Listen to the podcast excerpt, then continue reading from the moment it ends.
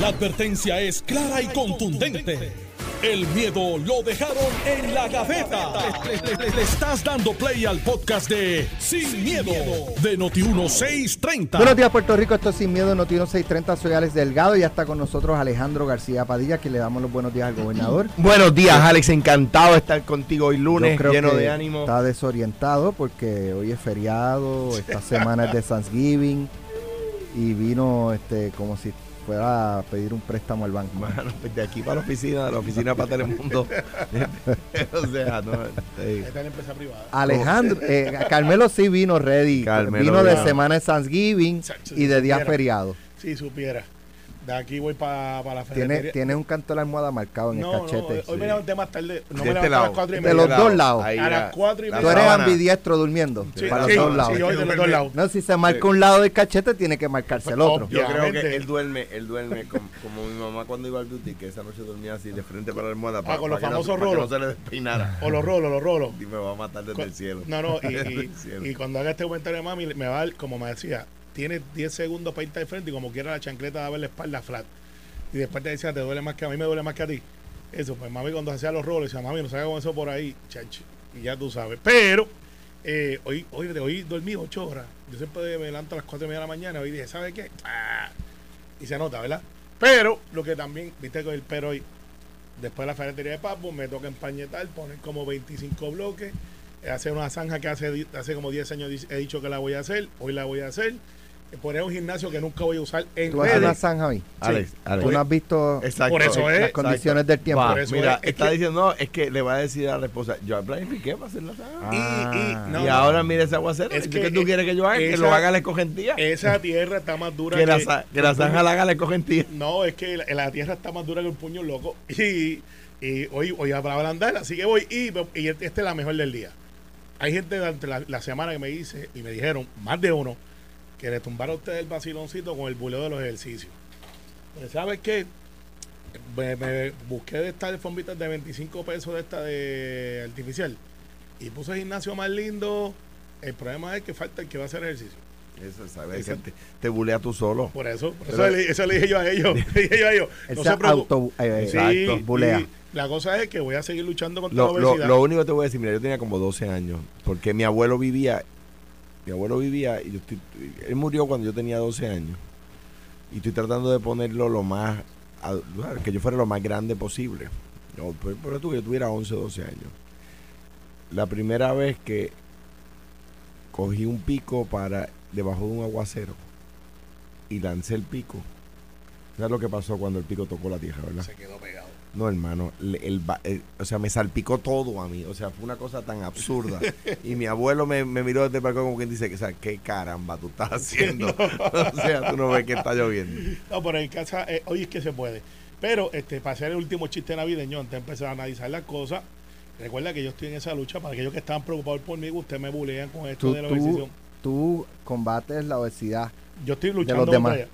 No, no, yo estoy luchando contra de los ella. demás. Y no voy a perder, estoy empate. No, pero la verdad, la- te- tú te ves más, te ves más delgado. Hay que reconocerlo. Gracias por eso. Eh, ahora yo ahora los quiero abre más. los dos ojos, vale. Yo lo quiero. Estás abriendo un solo ojo. Los viste, es que tú no ayudas. No, pero no, no. recuerda, alguien me dice, mira, Carmelo, pero flaco. tú eras flaco Estaba antes. flaco. Yo le dije, mira, tú puedes ser fla- tú puedes ser feo o gordo.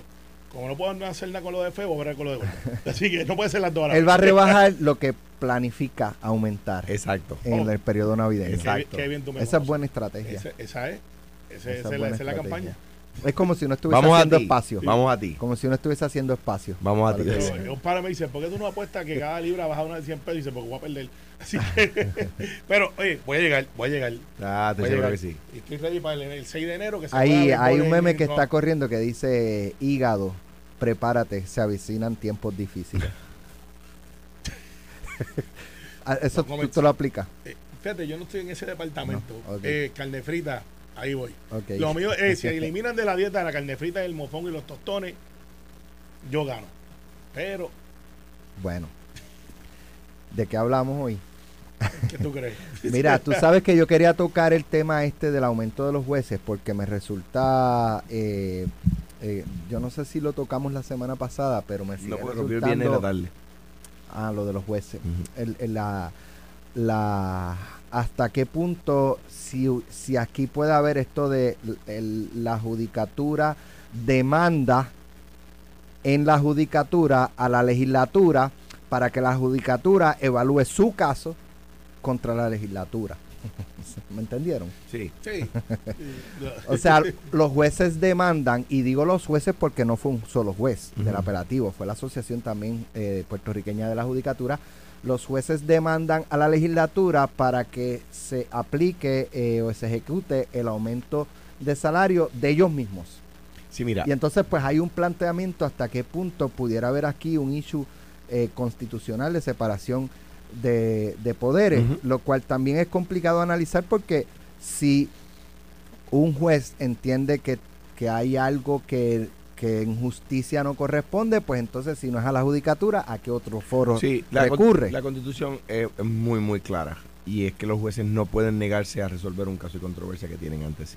Eh, eh, los jueces, eh, cuando a un juez le llega un caso y se cumplen con los requisitos de madurez, que se cumplen con los requisitos de legitimación activa o que se le llama comúnmente standing, eh, eh, ¿verdad? los requisitos que las reglas establecen, el juez no puede decir yo no voy a resolverlo. Y no puede inhibirse por el hecho de ser juez. Es que yo soy juez. ¿Ves? Entonces, como yo soy juez y ese proyecto de ley tiene que ver con los jueces, pues no se puede inhibir por el hecho de que es juez. ¿Por qué? Porque le va a llegar a otro juez que tiene la misma condición, ¿verdad? En este caso, ¿no? O sea, y, y en el derecho constitucional, un poco así para dar una la del saber, ¿verdad? Como decía en el programa de Pacheco, eh, eh, la, doctrina se llama la regla de necesidad. Pues, pues en este caso no hay alternativa. El juez tiene que resolver. Pasó cuando yo era, y lo criti- critiqué cuando yo era gobernador, que los jueces del Supremo argumentaron su caso en sala, ¿verdad? Cuando hicieron la vista. Pero nada, yo lo, digo siempre con el mayor y más absoluto respeto. Pero tenían que resolver. Podían nombrar un síndico, podían nombrar un árbitro, pero, pero la verdad es que la constitución es clarísima.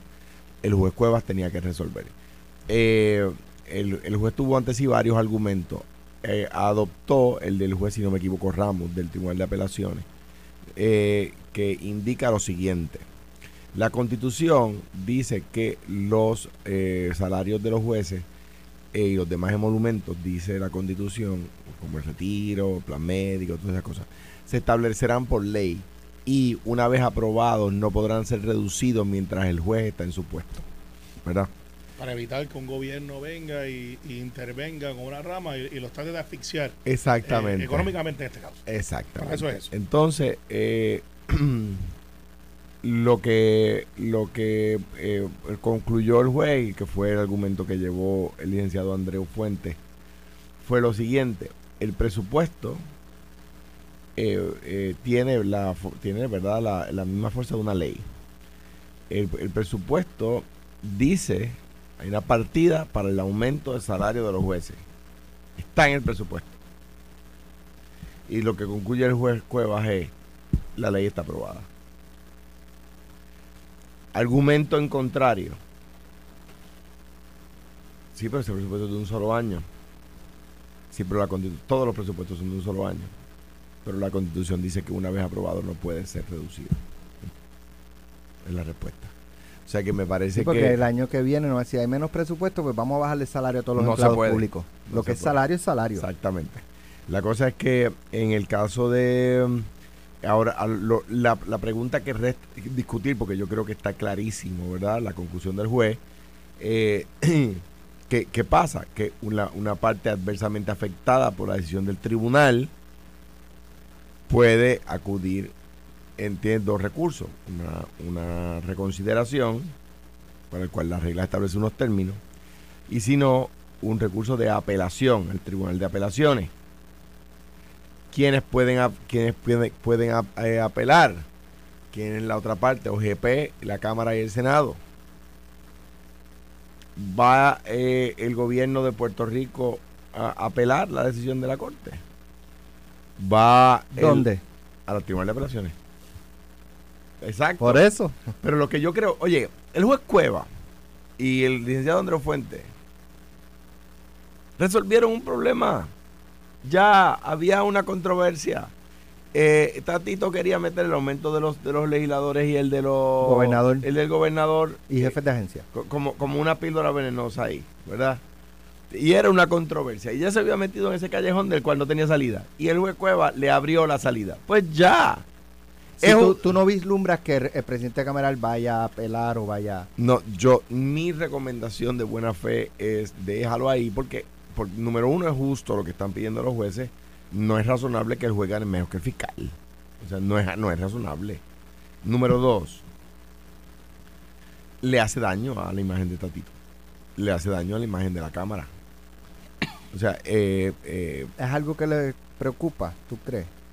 debería, de la Cámara. debería, debería, porque número uno es justo lo que están pidiendo los jueces. Eso en primerísimo Pero lugar. es que ya al, al proponer aumentar el salario de, los de los legisladores sin entrar en los méritos del caso, de si verdad Eh, eh, debería o no, eh, sabiendo cómo es cómo, cómo es la, la, la ciudadanía, el electorado a un año de las elecciones, pues uno pensaría que en esta etapa del juego no se presentan eh, este tipo de legislación porque uno sabe el efecto adverso que va a tener la opinión pública. Bueno, y, y ahí entra, mira, Alex, eh, yo creo que Alejandro dio eh, el argumento jurídico, el argumento político que se da un poco dentro de los pasillos del Capitolio, es que dentro del proceso, eh, Tatito aprovecha, ya que él no regresa, para atender en unas enmiendas que posiblemente son hasta una píldora venenosa a propósito, dicho sea de paso, de parte de la estrategia de Tatito,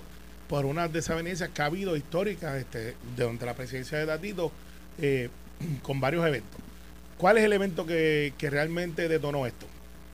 Las enmiendas que se dio por este proyecto de donde sale. La historia es de Tomás Rivera Chat.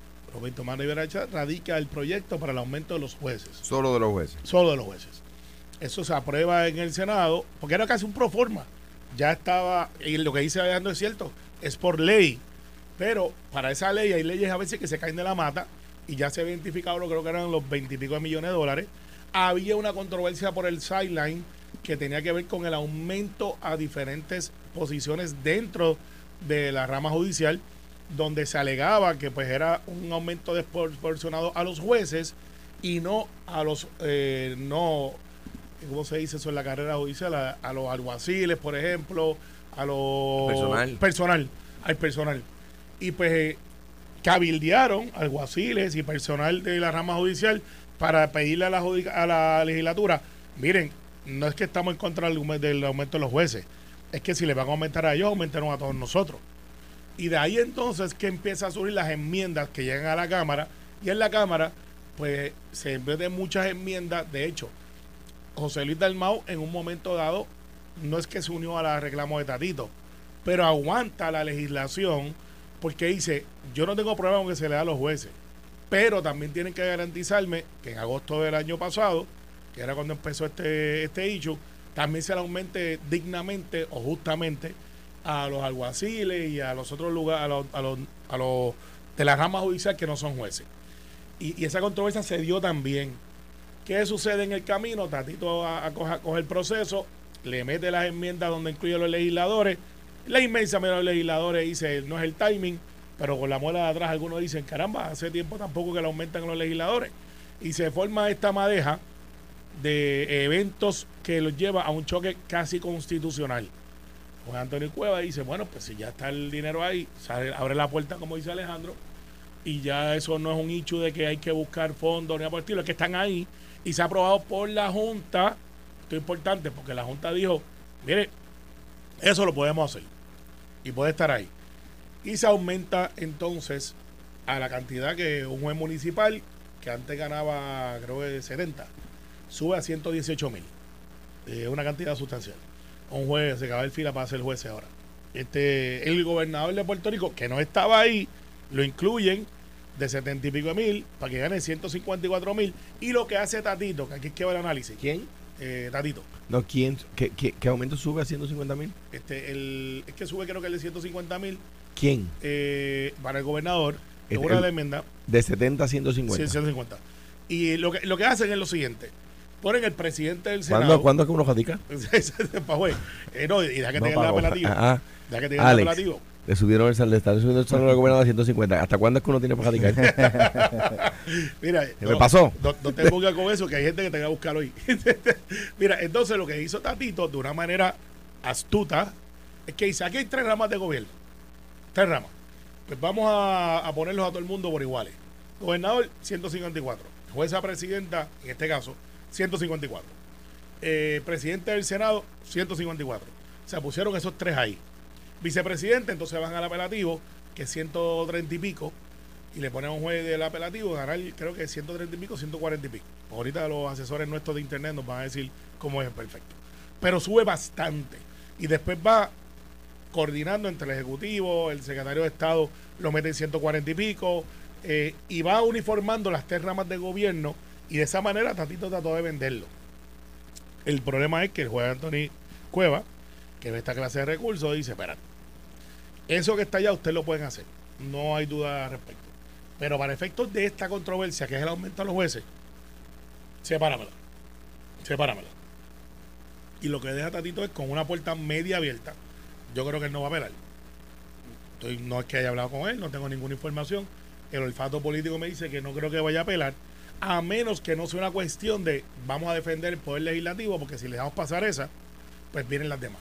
Que es que, mire, no, no, no, usted no puede legislar por mí. Pues eh, me toca a mí esa, ese asunto de legislar. Y usted puede estar de acuerdo o no, pero ese es el proceso. Y por ahí Tatitos pudiera tener una puerta muy pequeña abierta, políticamente no es muy simpática, porque él tiene que defender su proyecto, que es el proyecto que incluye los aumentos de todo el mundo, de igual manera. Eh, claro, en el caso del legislador hay un caveat, y del gobernador, que no se da el aumento ahora. Es para el cuatrenio que viene, porque también la propia constitución dice, dentro de las interpreta- interpretaciones, que usted no se puede aumentar el salario una vez usted sale electo y juramenta. Para evitar que vengan y se ponga creativo y "Vale, güey, yo entré aquí con 80 mil o 72 mil, que es el salario legislador, y ahora pues como gané, por los próximos cuatro años me voy a ganar 200 mil. Y para evitar eso, pues usted legisla, se, la, se autoriza la firma del gobernador, es para el próximo cuadrenio, no para este. Así que, Alex, se va a poner la mal interesante, porque es un choque relativamente de esquina, de bumper to bumper, no un choque de estos fatales constitucional, no una crisis, pero Tatito pudiera aprovechar esa oportunidad. Pero ciertamente los jueces, ahora viene los otros, Alex. Hay fiscales que dicen, ya lo nosotros se aprobó también, pero entonces ahora los alguaciles, que para mí están mal pagos, están como, ¿te acuerdas de la pandemia? Que decían, si le diste 2.500 a aquel, me los tienes que dar a mí. Y aquí hacíamos el análisis que se le habían medio el aceite, que si ahora la gobernación tiene que dar a todo el mundo. Pues ahora en la rama judicial la gente diciendo, no. Y va a salir. Yo no dije si le midieron el aceite, yo dije tomaron la temperatura. De Carmelo. No, eso fue Ramón, fue Ramón. Carmelo. Ramón fue, Ramón, fue Ramón, fue Ramón. No es lo mismo. No es lo mismo, pero Ramón Rosario dijo, le dieron aceite. Eh, y lo que van a hacer es que ahora en la rama judicial se está hablando de que si le va a aumentar a los jueces el 60% de su salario, pues no tiene que aumentar lo mismo a mí también. No es cantidad de dinero, sino en porcentaje. Eh, porque también dice, ¿qué pasa con el que el taquígrafo? ¿Qué pasa con el que el, el alguacil? Que están bien mal pagos y que, que hacen emplazamientos, que van y buscan gente. Ahora están diciendo, no, pues ponme al igual que, que uno que le toca Hacienda, que hace más o menos algo parecido, que va a resto o interviene. Y vas a ver esa controversia donde la jueza presidenta va a tener que decir, ¿tengo el dinero o no lo tengo? Porque después de todo, la administración de la, de, de la rama judicial le toca a la jueza presidenta. Y ese más o menos es el notcher de por eso. Entonces, ¿crees Complicadito, que, bueno, ¿tú no, ¿tú no crees que el presidente Cameral vaya a, a ir en apelación? Lo que pasa es que si va es por tiene que explicarlo bien, porque si no le va a rebotar políticamente. Si va, tiene que hacer lo que yo le digo a un Kenneth McClinton. Kenneth McClinton siempre ha llevado muchos casos. Dicen aquí que los municipales suben a 91 y los superiores a 109. A 109. Hay chavito ahí. Este, bueno, yo creo Gracias, que Nelson. Nelson, viste que los asesores de internet están ahí siempre.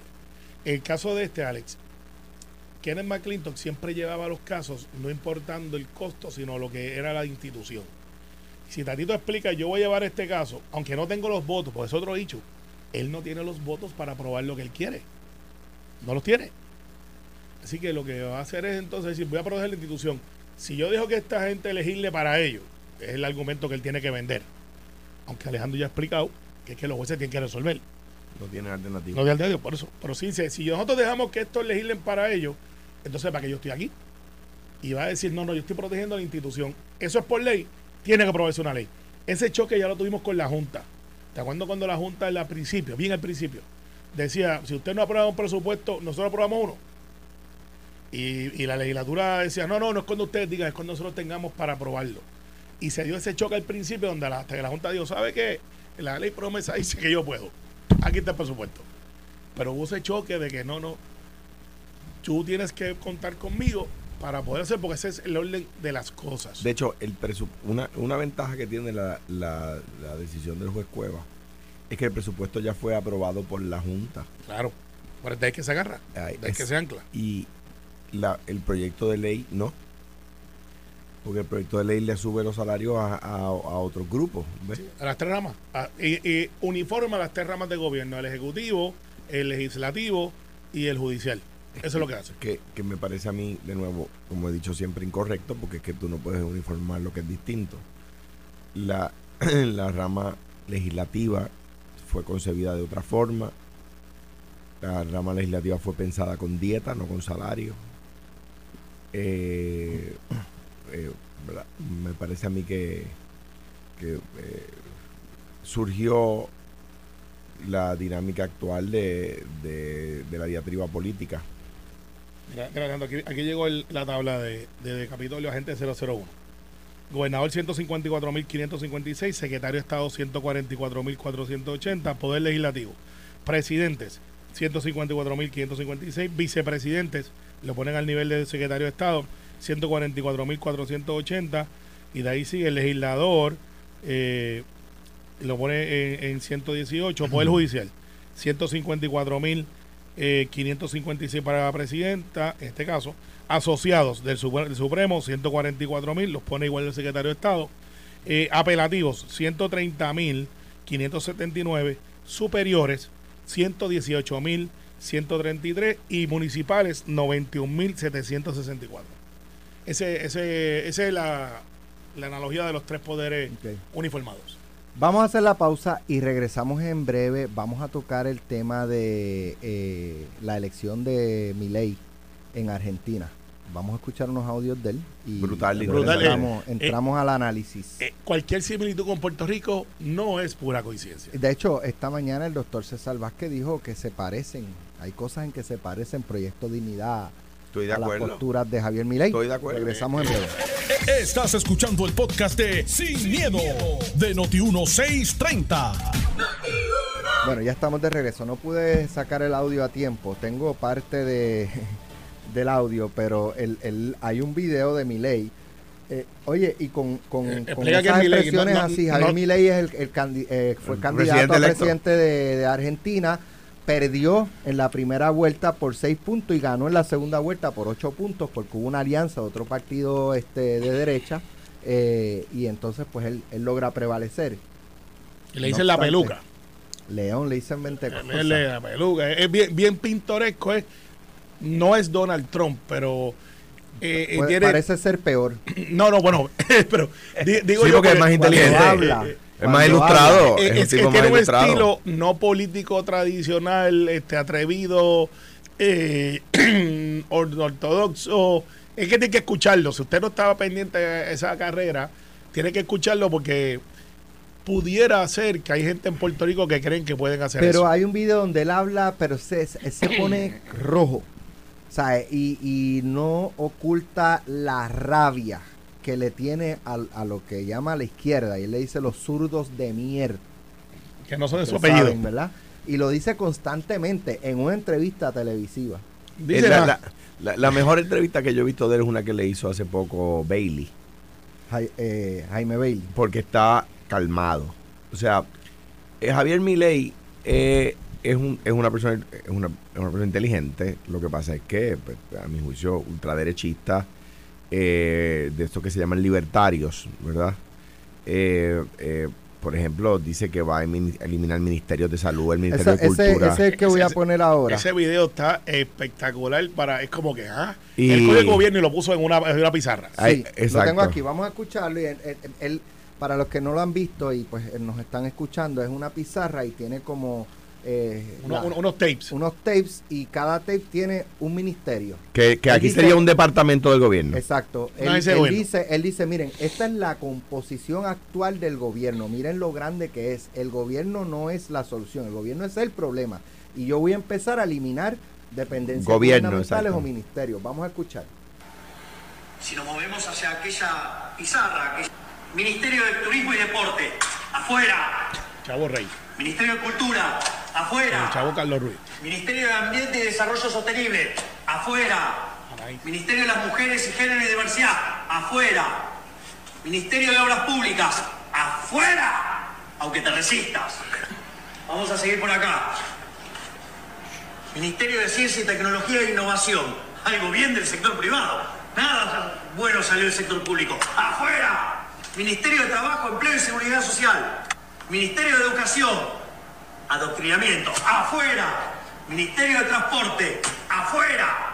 Ministerio de Salud. ¡Afuera! Ministerio de Desarrollo Social. Afuera. ¿Cómo queda el Estado? Ministerio de Capital Humano, Ministerio de Infraestructura, Ministerio de Economía, Ministerio de Justicia, Ministerio de Seguridad, Ministerio de Defensa, Ministerio de Relaciones Exteriores y Ministerio del Interior. Se acabó el curro de la política. Salud, educación.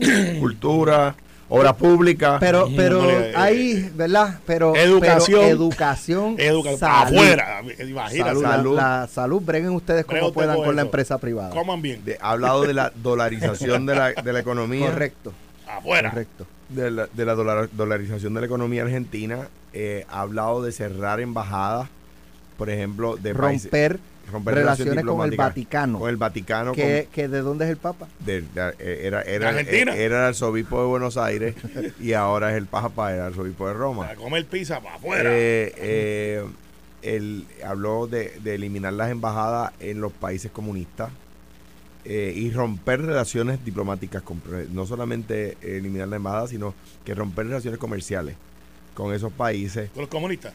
Con los países comunistas. Yo estoy con los güeyes. Bueno, eh, pues Vamos mira. Yo mira, estoy con él ahí. mira a ver que Estados Unidos tiene embajada en Cuba. Está bien, pues no debería. Proponlo. Está bien. Proponlo, sí, eh, o sea, por eso Bien, uno tiene la- que, la que misma regla. co- cógelo más suave No, no, la a- antes misma de comentar. La misma Este, regla. Es que yo creo eso. Punto. ya. Estados Unidos tiene, y en, en Rusia tampoco deberían tener embajada de Estados Unidos, ¿verdad? Vamos a velar. Estados Unidos no tiene embajada en Rusia, Tiene ¿verdad? allí también. Y debería Y tener, Rusia acá también. pero debería tener. Pues Yo creo que no. Pues yo discrepo. Anyway, eh, ¿tú te imaginas Ahora, que yo- yo- su embajada en Rusia? Yo no Carmelo. sé hasta qué punto, eh, por ejemplo, tomemos de ejemplo Chile, con la elección hace un año y pico de, de Boric, eh, es todo lo contrario, Sí. es de izquierda. Y a los pocos meses ya había un descontento eh, con él. Pasará lo mismo que Milei, De hecho, hay Porque, presidentes que, que levantan unas 14 expectativas. millones. Ahí voy, ahí voy. Mira, mira, déjame, déjame. O sea, yo recuerdo a los populistas cuando nació, cuando nació Giovanni, cuando los populistas cuando salió electo López Obrador en México que estaban diciendo, ah, ganó un populista por fin, este no sé qué. Pues ya no hablan de él. Nadie habla de ninguno de los que estaba orgulloso de López Obrador habla de López Obrador.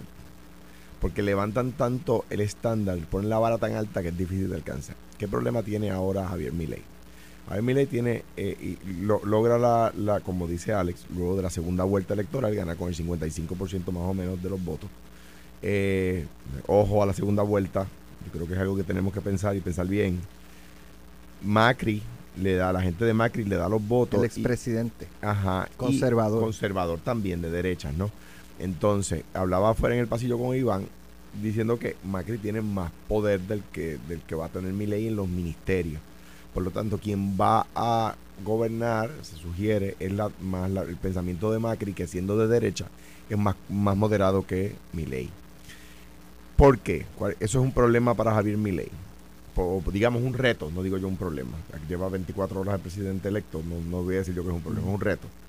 ¿Por qué? Porque fue tan radical en su discurso, tan contundente en su discurso, que ahora tiene que demostrar la acción.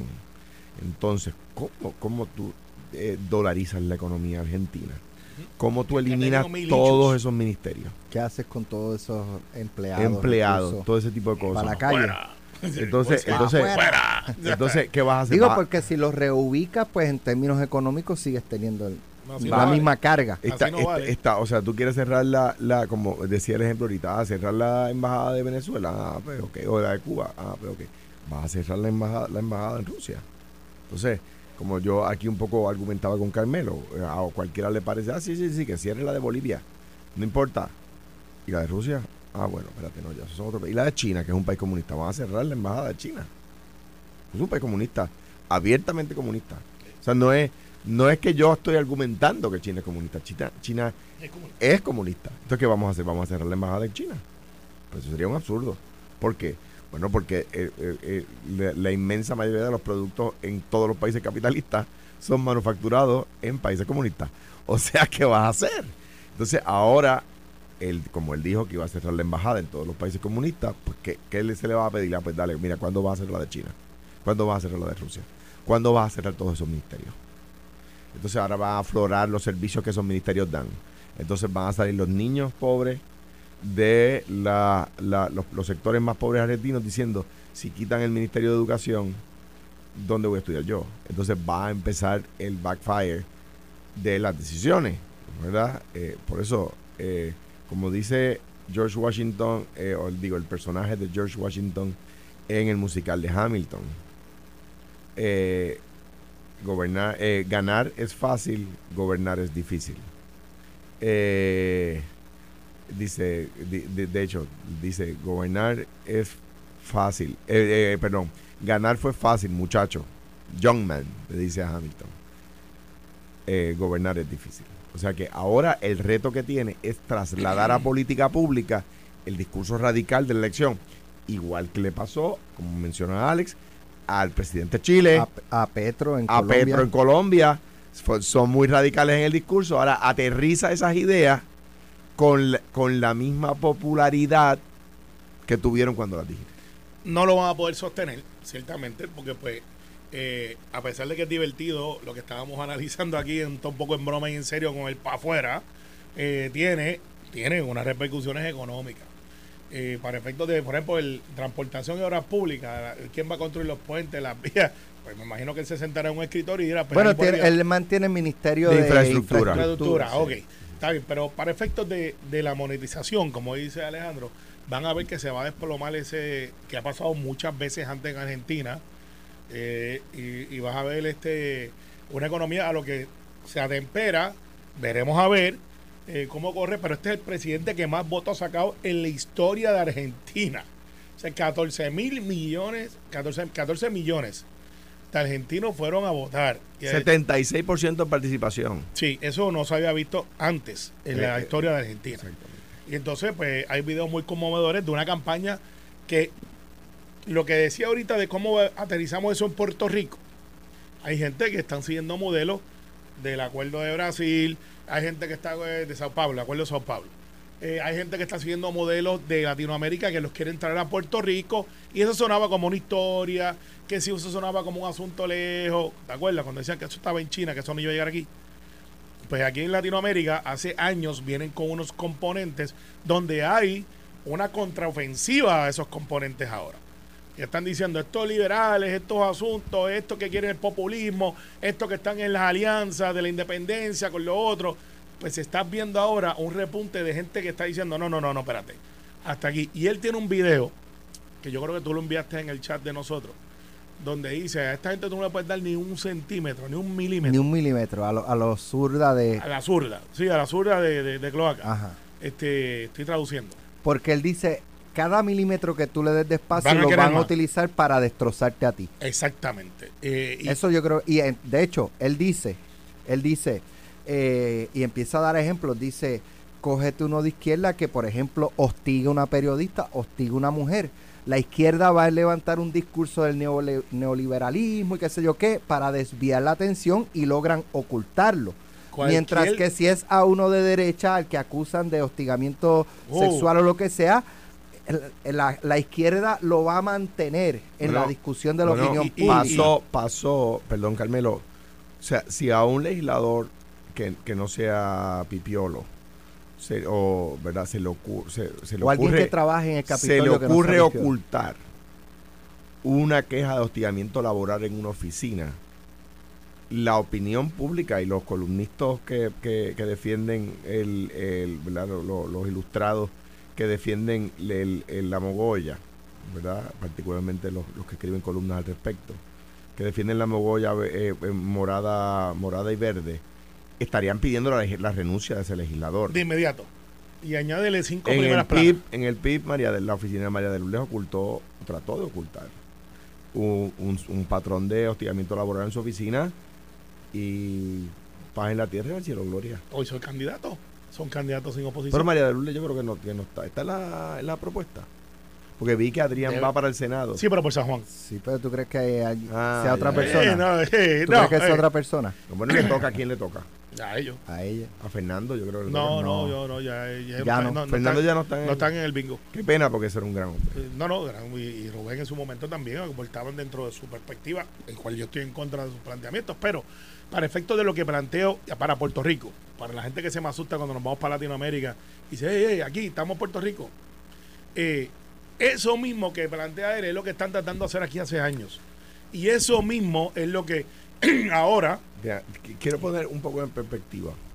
Per- perdón, Te, te voy a regañar después de ti. también. Tienes toda razón. Eh, Este, Tengo otro tema Eh, eh, que- eh, pero, pero ese- eso mismo que están tratando de, de- de plantear aquí en Puerto Rico, eh, eso viene de allá, un carbon copy de lo que están haciendo en otros lugares.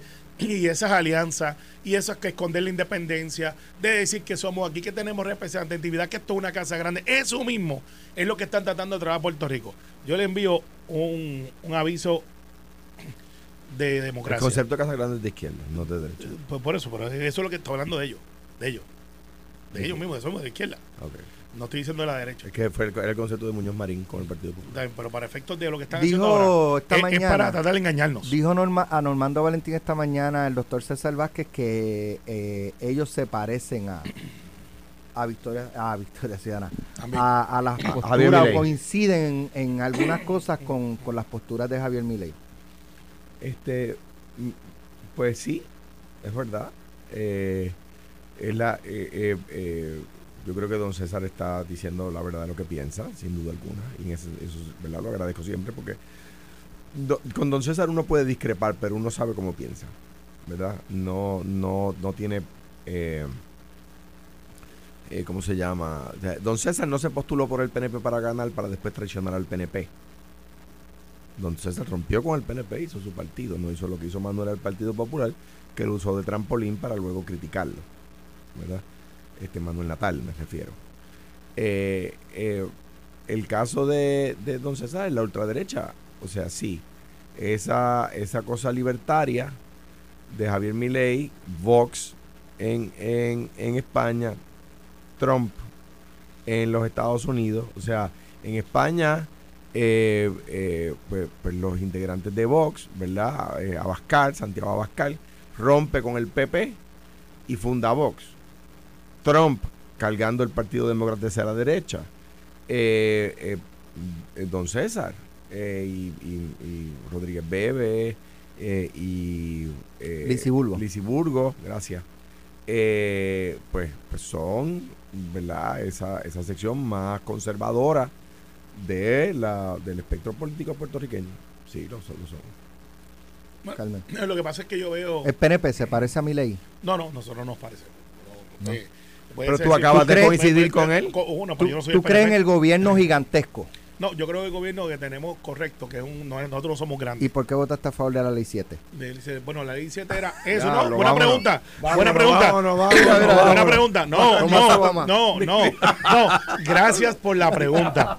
Gracias, Gracias por la, por la pregunta. Gracias por la pero pregunta. se acabó el tiempo, No, mañana te contrario. contesto. Gracias por la pregunta. La ley 7 fue una de las decisiones más difíciles que hubo que tomar porque o se tomaba esa decisión que era dura con una transición de salida o en un año tenías que despedir 100 mil empleos. Esa es la verdad de la ley 7. De hecho, me acuerdo como hoy Ay, que en esa, sí, esa fue la presentación que nos hizo William Lockwood. Ay, Estaba sentado en esa mesa en Fortaleza, recuerdo José Luis Dalmau, Héctor Ferrer. Como tú estás aquí Y- en, en la televisión. no, yo me faltan como 60 libras para llegar ahí. Pero eh, la verdad es que fueron ediciones más duras y de hecho, Fortuño comete el error de decir que son 30 en un foro en Washington cuando terminaron siendo 11, de los cuales 7 regresaron. Y lo dijo en un- no solamente en un en Washington, lo dijo en el... En el Y lo, di- y lo- Lo dijo, él, él hace, él anuncia la, la la- la- lo que luego se convierte en la ley 7 en un anuncio de televisión, en un Y mensaje grabado. palabra 30. Y ahí dice, pueden ser hasta 30 Puede ser hasta mil. 30 y nunca pudimos quitarnos de encima para la campaña, que no fueron 30, fueron 11 mil, de los cuales fue- 7 mil regresaron, Fue- no, no de cantazo. cada vez que tú dices, dices un número más bajito, No, pero fueron muchísimo más de 30 porque la ley 7 provocó el colapso de la empresa privada en Puerto Rico y el desempleo llegó a 16, 17%. pero, para, pero para efectos de lo que, o sea que, que fueron fue muchísimo más de 30 mil personas No. las que perdieron el trabajo. De hecho, yo presento una enmienda en el Senado. Yo era senador en ese momento. Presento una enmienda para que la ley no le aplicara a, a- dos personas. Quiero decir, si, la, si estaban casados, solo uno perdiera el trabajo, no ambos. Y el, el PNP la derrota. O sea, ni, yo- al mínimamente que si los dos son funcionarios públicos y a las dos le aplica la ley 7, y la- no y- los y- voten y- a ambos. no, no, y recuer- y Derrotada la- la no, la te voy a enmienda. explicar, Alejandro, y ya que tú planteas eso como lo planteas, así de- después en el proceso, que era lo que se había atendido, era que dentro de las normas estaba que si eran dos no se podía. Hubo Pero- casos que sí. pero se votaron. Y, y- y después se corrigió. No Pero- solamente pero eso, Después de eso, no solamente eso, el ahorro- Después de eso, después de eso, tú llegas a la gobernación, Fortuño pierde la elección. Y tú dices, pues yo voy a crear 50 mil empleos, se- quizás en la y se crearon lo que- 18 meses. No, eh, en 18 meses. De Y- hecho, de hecho, los, lo- los los apartes de prensa no dicen eso. No, no, no, los Carmelo. apartes de prensa no dicen eso. Para empezar, no son apartes, son partes. Pues partes, pero, pero, pero, pero no solamente eso, sino que los presenté. Lo- los partes de prensa dicen que los cree. Los partes de prensa lo dicen porque yo, distinto a lo que hicieron ustedes de votar gente, bajé el desempleo número uno y número dos, presenté ante la prensa la lista de los 50 mil empleos creados, solamente considerando los permanentes en el sector eh, privado por nombre, apellido y solamente se tachaba parte del número del de seguro social. Nombre, apellido, lugar de empleos, que era permanente y el salario. De hecho. Todo y- eso. Y ya que tú estás en eso. O sea que sí se hizo. Lo que yo no hice, eso, lo que yo no hice fue la ley 7. y- Esa la aprobaron y- ustedes. Y nosotros. Y ahora buscan nosotros- excusas para decir por qué la No, no, no, aprobaron. no, espérate, eso ya pasó, Destruyeron ya la economía. Pero en el caso tuyo. Destruyeron la el tuyo, economía. Te paraste enfrente Yo de la le voté en contra. Y dijiste, resolvimos las finanzas y después Yo- nos fuimos al impago. Pero, pero, no. ese, es la- ese es el hecho. Pues, Alejandro. o sea, no puedes atacarme y después decir que no, que no, que no, no Carmelo, Carmelo, el gobierno en algún momento cerró, bajo mi gobierno después. No, eso fue bajo Aníbal. No, el lo gobierno dejan cerró, no. ¿verdad? Eso fue bajo Aníbal. ¿Verdad que no? Pues ¿sabes qué? Pues sabes que la salvamos. La salvamos. Y lo que yo no soy es mezquino. Cuando yo me paré frente a la. Y quiero decir esto. Yo le voté en contra de la ley 20 y la ley 22.